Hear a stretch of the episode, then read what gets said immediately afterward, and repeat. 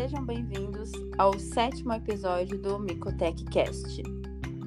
Estamos postando toda quarta-feira um episódio novo referente à micologia, buscando compartilhar novos conhecimentos com os acadêmicos e os profissionais da área.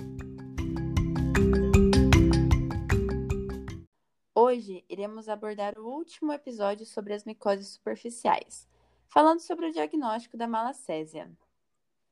Isso mesmo. Nos episódios anteriores, a gente comentou sobre a doença que a malacésia causa. É a pitirise versicolor, estão lembrados? No episódio passado, a gente abordou sobre as principais características dessa micose superficial, além dos aspectos laboratoriais. Se você não se lembra, é bem fácil. É só voltar no episódio 6 dessa série de podcasts. Para isso, é só voltar na nossa página no Spotify ou então encontrar os links disponíveis na nossa página do Instagram.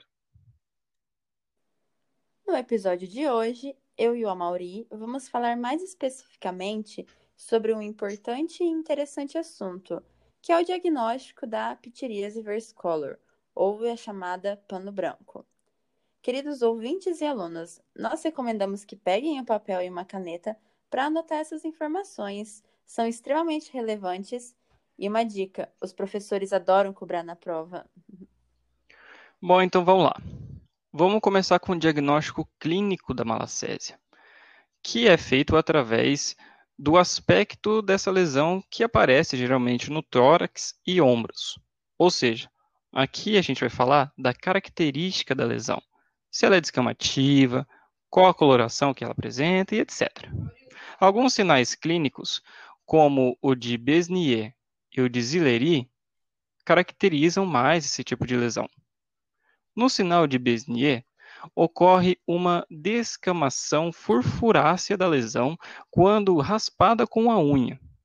Já no sinal de Zilleri, ao esticar com os dedos a lesão, há uma melhor visualização dessas lesões, onde ocorre um discreto esfacelamento da queratina.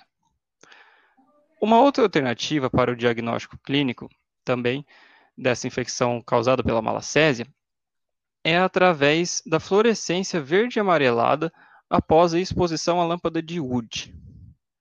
Depois desses sinais clínicos destacados, a lesão se torna mais evidente.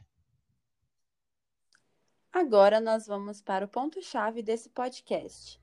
Pois é, é a parte do diagnóstico que ocorre dentro da rotina de um laboratório de micologia médica, inclusive do nosso na UEM, e que as professoras ensinam em aula também, e que certamente cairá na prova. Bom, para o diagnóstico laboratorial, é realizada a raspagem da borda da lesão, tomando todos os cuidados em relação à sepsia dos instrumentos utilizados para a coleta. Quando essa amostra chega no laboratório, o primeiro exame a ser realizado é o exame micológico direto. Para os íntimos, EMD. Vocês ouviram falar muito dele por aqui, mas aqui, em diagnóstico de malacésia, vocês vão entender o quão importante ele é.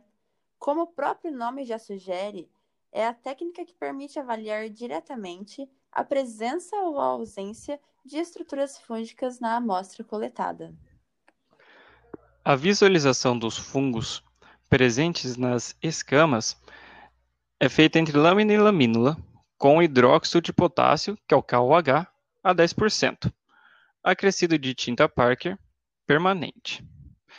Também pode ser corado com azul de metileno, guinça ou ácido periódico de Schiff, o PAS. No nosso laboratório, nós utilizamos uma solução de KOH acrescido de azul de metileno. E o que nós observamos no microscópio quando realizamos a leitura dessa lâmina? Bom, anotem aí, né?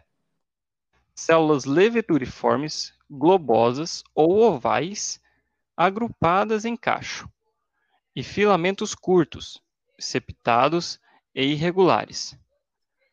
Por analogia, podemos dizer que se parecem com um macarrão com almôndegas.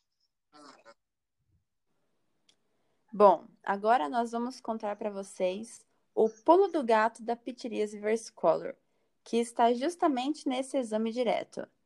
pois através dele o bioquímico já consegue dizer, através do laudo, para um médico que o paciente está com uma infecção fúngica por leveduras do gênero Malacésia. Olha só que legal, ouvintes!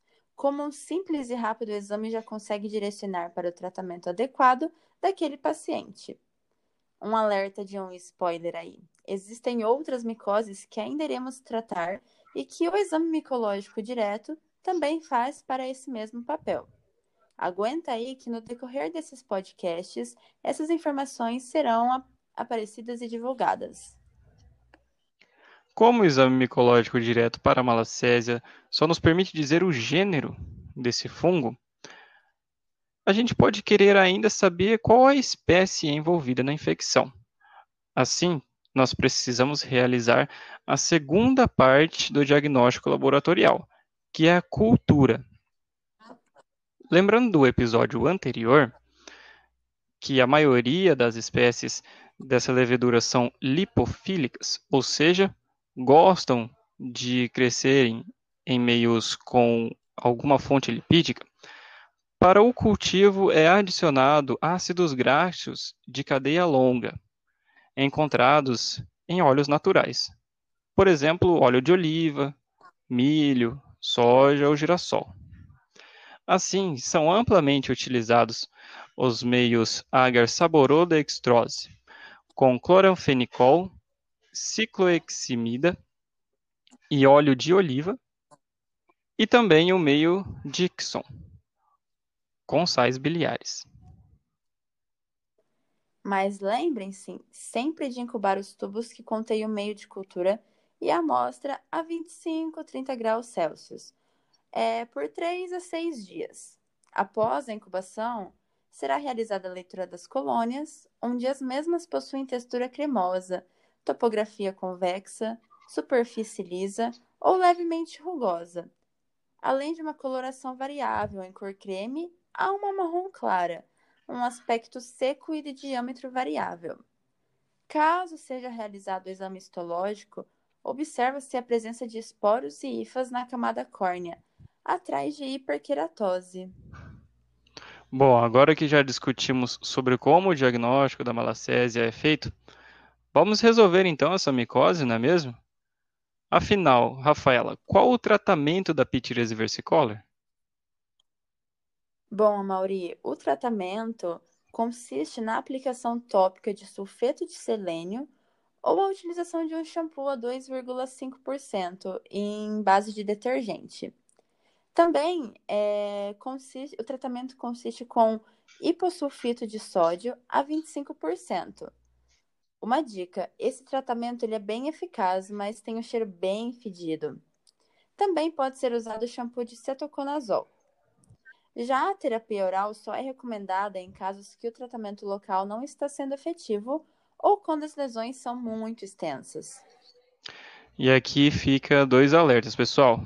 Primeiro, a gente lembra que a repigmentação pode levar meses, então é preciso ter paciência e persistência também no tratamento.